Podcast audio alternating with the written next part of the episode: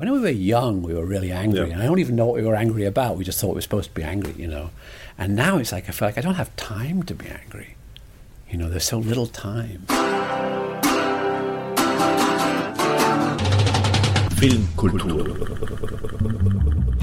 Die Podcast-Reihe von www.kulturwoche.at. Präsentiert von Manfred Horak.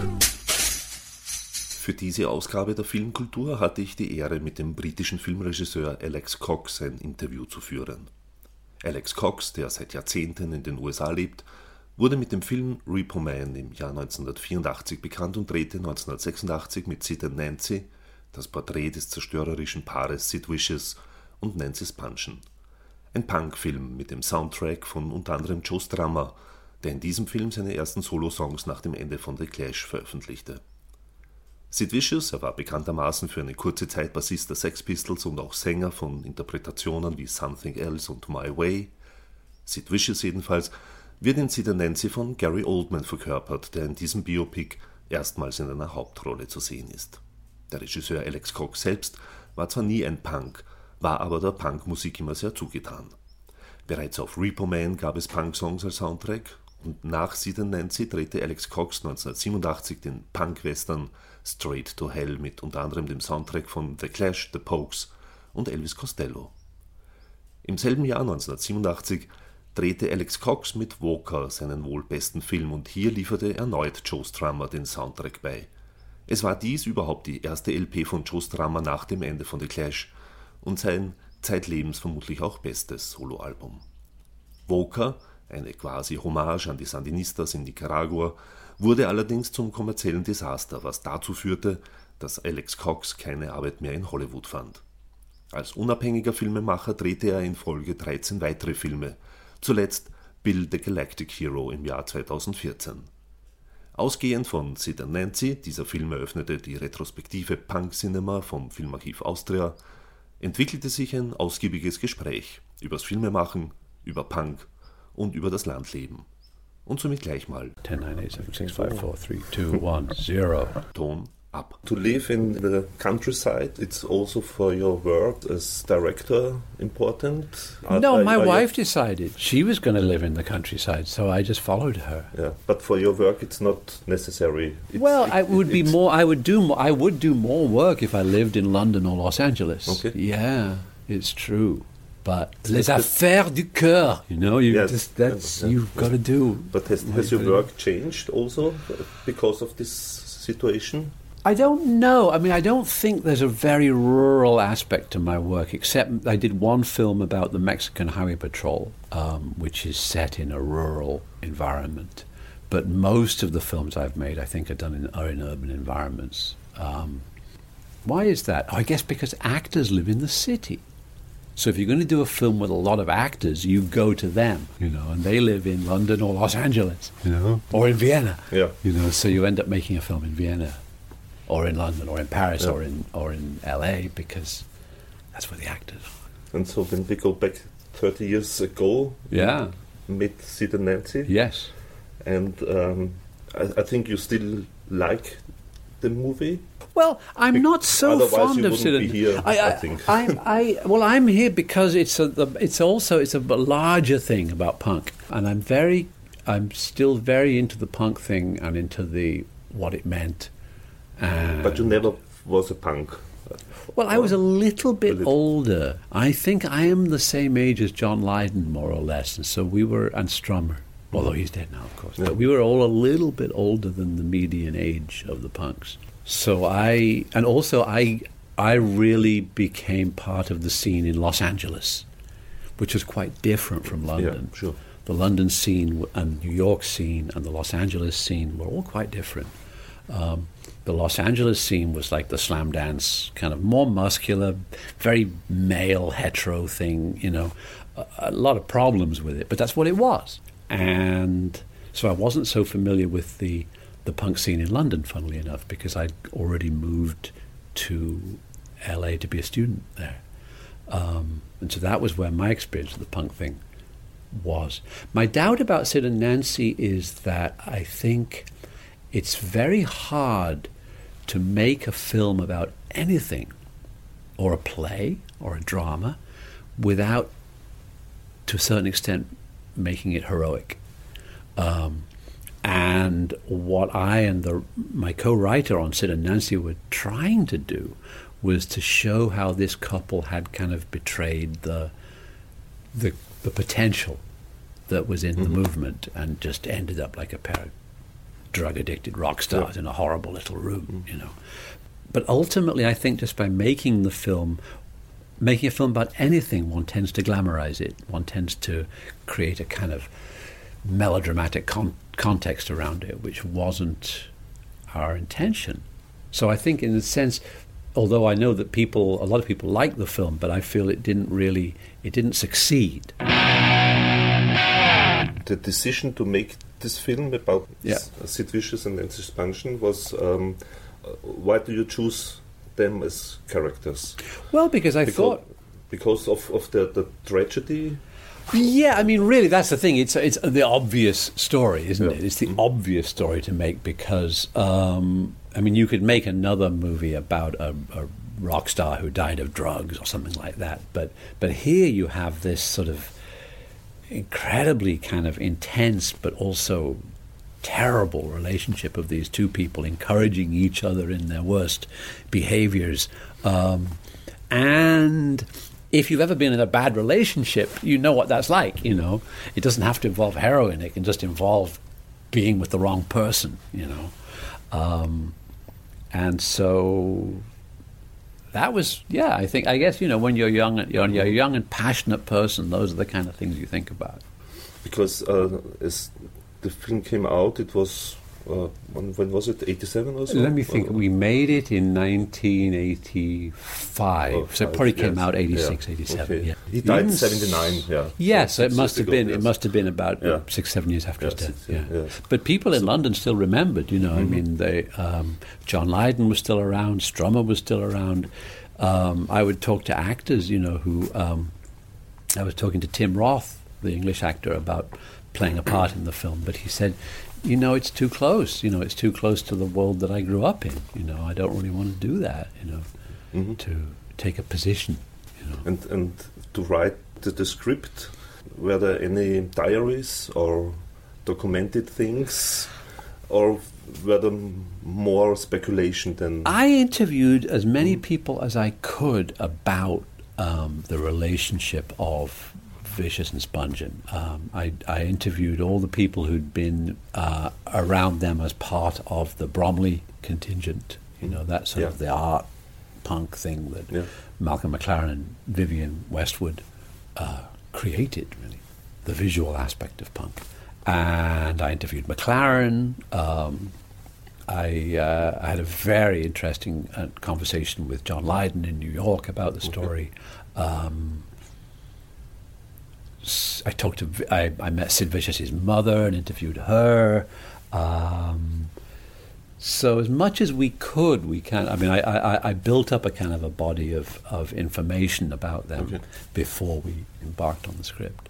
So even stuff like at the end of the film when Sid is dancing with those little boys, that's a story that was told about him, but in a different context. It was they were still in London. He hadn't moved to the to America, um, but he was like he was photographed by uh, by a photographer, Joe Stevens, uh, like disco dancing with some little kids. And then he became very, you know, anxious and offended. He goes, "You don't show those pictures to anybody, or I'll kill you," you know, because he was Sid Vicious. You know, he didn't want to be dancing with any little kids. You know, um, but obviously there was a human side to him.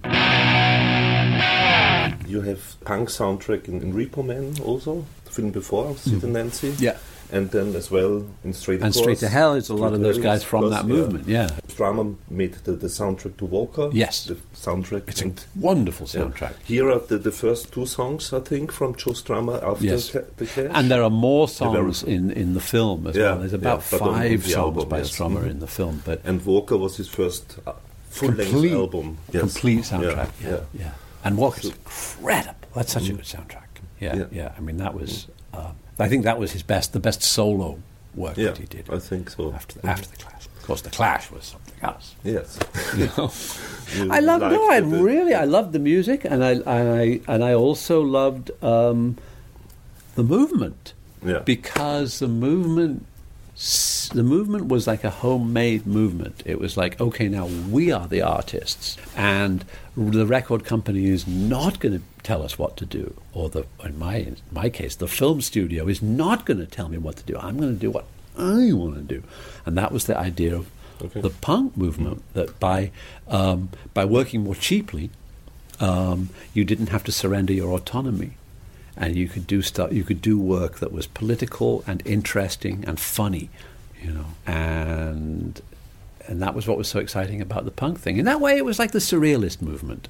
I felt that that was like just like the surrealist movement, as Buñuel said. You know, it it it, it arose and then it it flowered and then it collapsed in ruins. You know, and uh, with everybody fighting with everybody else. And and so the same with punk. You know, it was a, this tremendous movement that, that we thought that it would change the world. You Mhm. know, and, uh, Yeah, even it was just for a, a short time Yeah. in history, I yeah, think. Yeah. Maybe too short, but it was Well, so they, they, I mean, the the industry came up with Yeah. certain ways to destroy to destroy the autonomy of the musicians, and Mhm. one of those was the CD. Because when the CD came out, of course, the technology was very expensive. You couldn't burn your own CD on your laptop. You know, mm. nobody had a laptop, so CDs was like an exclusive medium, which enabled the record companies to get that power back. Because it mm. wasn't sufficient anymore to make vinyl or to have a cassette. yeah. Now you had to have a CD, you know, and then the technology was a way of, just like today, the technology was a way for the corporations to to keep control. Was it or is it in the filmmaking the same? Because now the, all the films are digital. So in that in sense, yeah, in that sense, years it was analog, of course. yeah, and and and so now um, the means of production are in the hands of anyone who really wants to be a filmmaker. You know, I mean, you can make a film on your phone, or you can get a very decent um, video camera, you know, and you can a recorder like the one that we're using here, and you can make a very professional um, looking and sounding film. The problem now, of course, distribution. So it's it's distribution, isn't it? It's how do you get it? How do you reach the consumer? And by creating the CD, they were the, the record companies put a barrier between the artist and the, and the, the, the music lover. It, it's somewhat different now because, of course, people are much more savvy about technology, and with digital, it's possible to crack those DVDs and to and, and, and to break the encryption and to download something that's only meant to be streamed and stuff. So it's a constant battle between the consumer of art and the and the um, the capitalist. How did change the work situation then for you as filmmaker? Because you have, I think, the same problems Yeah, it's it's general. Yeah. so, I mean, uh, on the one hand, you've got the ability. are you angry about the all, the social media things and and, and digital technology? Or, and are you sentim- I'm a not angry sentimental at- person about the, the analog times? I'm not angry about anything No. really Mhm. because it doesn't. I'm deeply disturbed that we seem to be hurtling towards a nuclear war. I'm really disturbed about that. That disturbs me enormously. But I can't say that I'm really angry about anything because I don't really have. I don't feel a need to be angry. When we were young, we were really angry, Yeah. and I don't even know what we were angry about. We just thought we were supposed to be angry, you know. And now it's like I feel like I don't have time to be angry. You know, there's so little time. You know, it's just important to just try and do something in the face of this impetus towards our destruction. You know. But the, the whole political situation worldwide makes angry. I think. Still, for me, I'm. It's I just don't feel. It doesn't feel for me like. Have you seen Have you seen a film by uh, Kurosawa called Ikiru? Mhm. Um, and you know it's about this guy who's dying of cancer. Yeah. He's just trying to do one useful thing before he dies because his life has been a complete waste. And and at one point he's been humiliated by some gangsters and stuff who are going to try and stop his project. You know, and, and his assistant goes, "Why don't you ever get angry?" And he goes, "I don't have time because he's going to be dead in a year." Okay. You know. Yeah. And so I, f- uh, that's that's what I feel. I don't feel that anger is beneficial because we don't have time anymore. We just have to figure out how best to thwart the insane death wish of the oligarchy. Yeah, but there is a, a, a need to ch- to change the world to a better place. Mhm. I think it's it's still it was the first um, thoughts in the punk movement to change the world for to a better place. But I think it was because really it was a working class yeah, situation. Yes. yeah, Mhm. but and a middle class Yeah. thing too, because you think about. Um, um, I mean, some of those guys were from art school. You know, some Yeah. of them, um, some of the punks. You know, I mean, they were, you know, they were, they were from St. Martin's Art School, and others were genuinely working class kids who had no education. Joe Strummer was the son of a diplomat. Yeah. You know, so it was all it was, came from all parts of the culture, and that was that was kind of the nice thing about it too, was it wasn't, although it had a it had a, a kind of proletarian facade, but Mm-hmm. there was more to it. You know, it was like a movement, a tribal movement, Yeah, but also really- a political and a political movement. thing. yeah, Yes, that wanted to Because, change of the course, world. the Clash and the Joe Strummer with the Sandinista album. Yes. of course. Yeah. The Clash used The- to call themselves the only band that matters, and it was true. It was true. They were a real. They were not only very political, but they were musically brilliant. Yeah. and they really were the only band that mattered at Mm-hmm. that time. You know, although there were many other good bands too, but the Clash was it. And then, but then look what happened to them. You know, it all fell apart, and they couldn't stand each other, and and and the the tension of it all, and the celebrity of it all, was something that you or I would probably not even be able to understand what it would be like to be to have been in their position.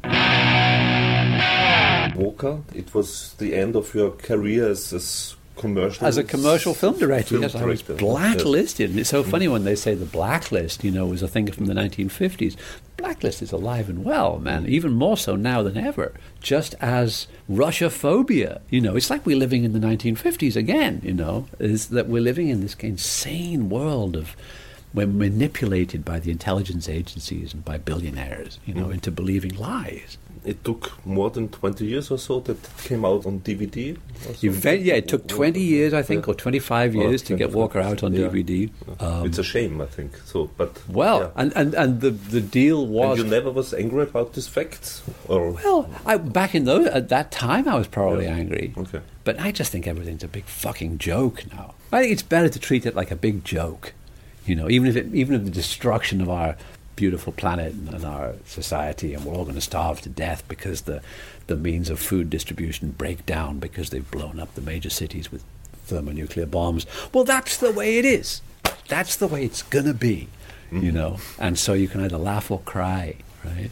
how many films did you, after Walker, then realized as independent filmmakers? everyone said? After Walker, I made two films in Mexico um, Highway Patrolman and Death and the Compass.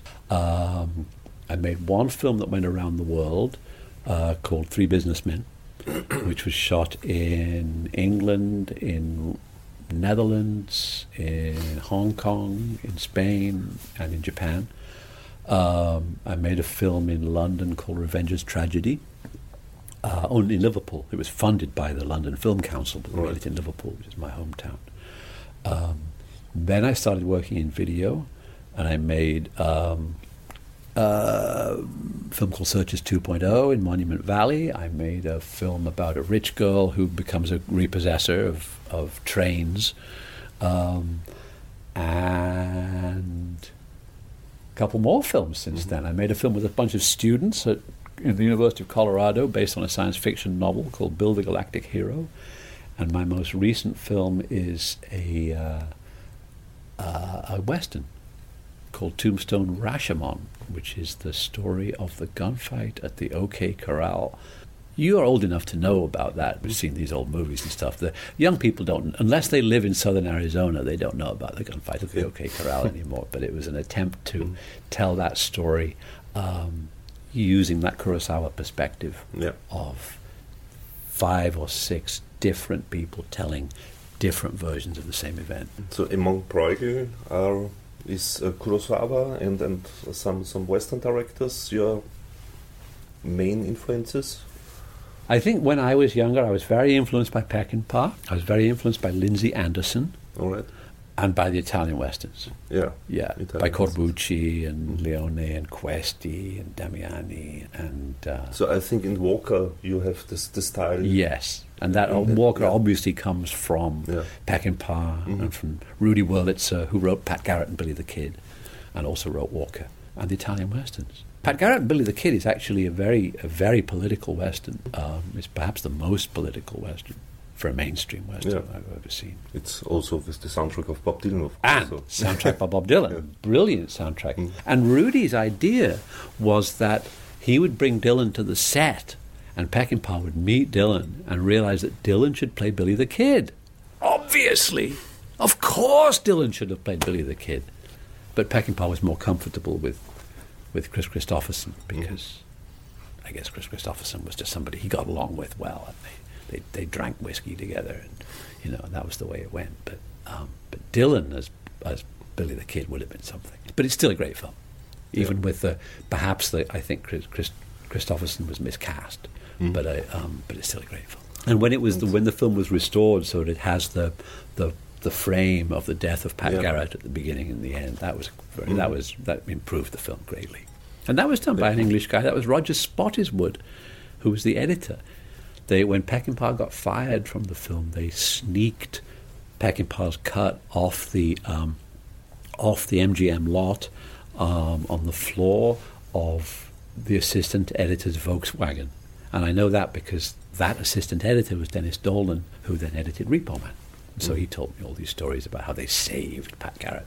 So- Constant struggle against the, the, the, the artist against the corporation. When was it ever different, you know?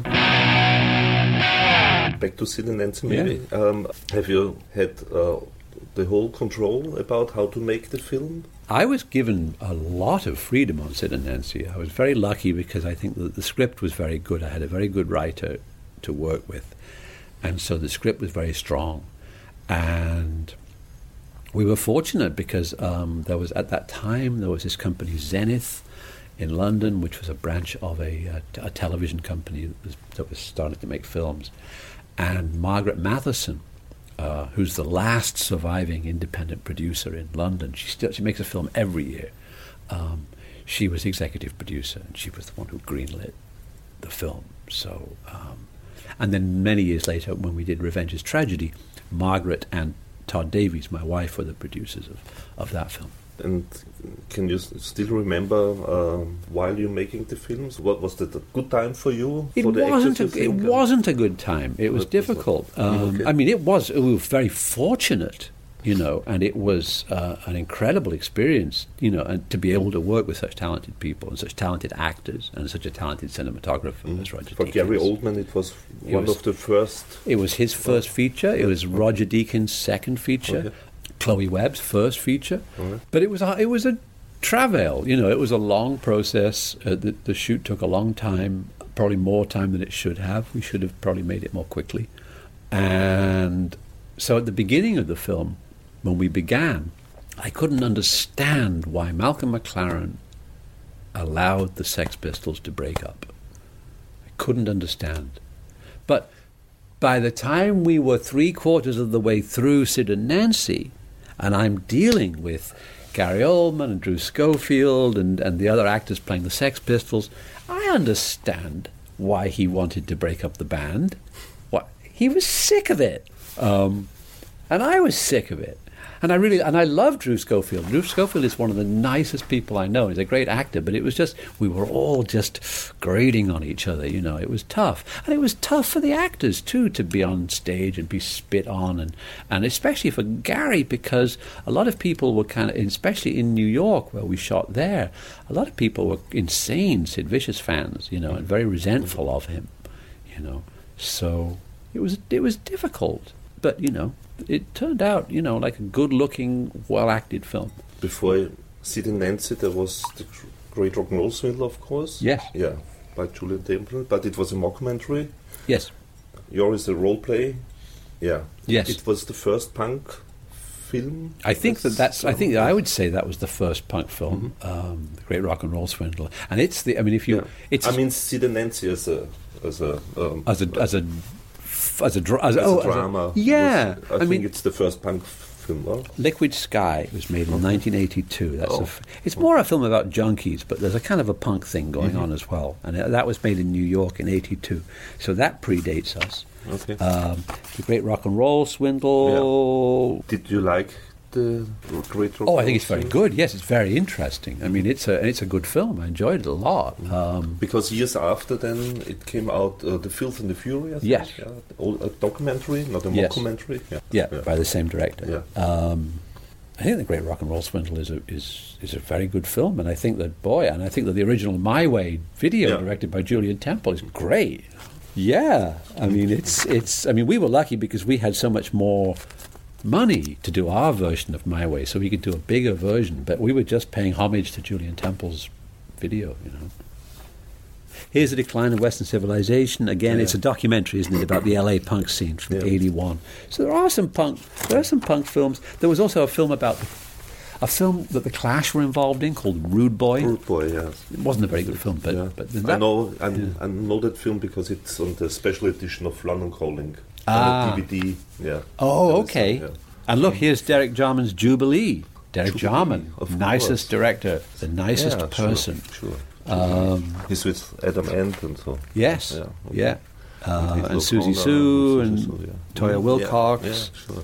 Um, so yeah, so there are so there are a number of uh, punk. I know some of these directors. I knew Derek Jarman. Yeah. uh, he was just a lovely man, very very kind and nice person. Um, and I know I've met Julien Temple a few times, although I don't know him closely. I've just met him and Yeah. and, and you know. The, the, not the musicians, huh? I knew Mm. um, the guys in Los Angeles. I knew best um, Mm. uh, the guys in the Circle Jerks, Fear, Suicidal Tendencies, right. the Plugz, Iggy, who had come out to uh, live in Los Angeles because the punk scene was that was where it was happening, not New York. So Iggy moved to L.A. to be part of that scene, and then became part of Repo Man. Um, so I knew that scene the best, and I didn't know until I mean later I met some of the people in the London scene. And also Sid and Nancy, our musical director on Sid and Nancy was Matlock from the Sex Pistols. Yeah. So when Gary Oldman seems to be playing the, the guitar as Sid Vicious, it's Glenn Matlock imitating Sid Vicious's guitar licks. Um, so it's terribly kind of, you know, in, introverted and, and, and bizarre.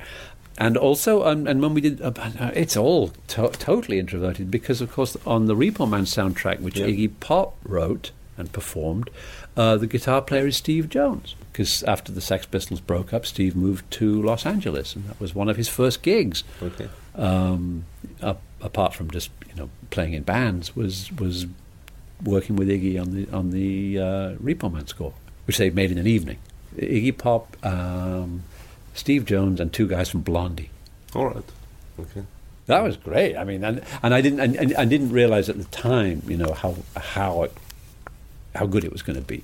Uh, because the sound, because the song really does hold up, and now I and and and, and Iggy Iggy's still touring. Iggy's older than us, and he's still touring, and he still doesn't own a shirt, you know, and um, and he plays Repo Man. He does Repo Man is part of his touring repertoire, so that's very nice. The, the film after Sid and Nancy's uh, Straight to Hell. Straight to Hell, yes. It's an Italian western, a quasi-Italian western, the, the set in soundtrack is shot in Elvis Spain. Costello and Joe Strummer, Yeah. and so I've seen this. And they're all playing Okay. characters in this desperate village in the desert somewhere. Mm-hmm. Um, hi- they're hiding out after a bank robbery, Okay. and they fall in with a bad crowd, and much violence and mayhem uh, and sexual tension ensues. And it's got so and, and so Strummer is in it. Um, Elvis Costello, Edward Tudor-Pole, Oh. who's still alive and is my Yeah. good friend, uh, is still touring in England um, and writing new songs. Um, and of course, the Pogues are in it. What What is your f- favorite film? Of the films that I've made, Yes. Walker. Walker. yes. Yeah, definitely. hmm Definitely. And I like Highway Patrolman a lot as well. Okay. Um, because it's very, it's, it's technically it's the best film I've made, I think. But Walker was is my favorite. And among all circumstances, uh, was Walker easy to realize? No, it was very hard as well. Uh, Um, yeah. But it was, a, but it was, Um, I mean, not the financial Yeah. things, but just and the, the, manuf- the making of it because you're making in Nicaragua and the country was at war. Yeah. Um, but it wasn't a conflictive film. Like Sid and Nancy, we were kind of at war with each other on Sid and Nancy, and in Walker, I think we were all moving towards the same goal. Um, so Walker and Straight to Hell were more unified experiences. Okay.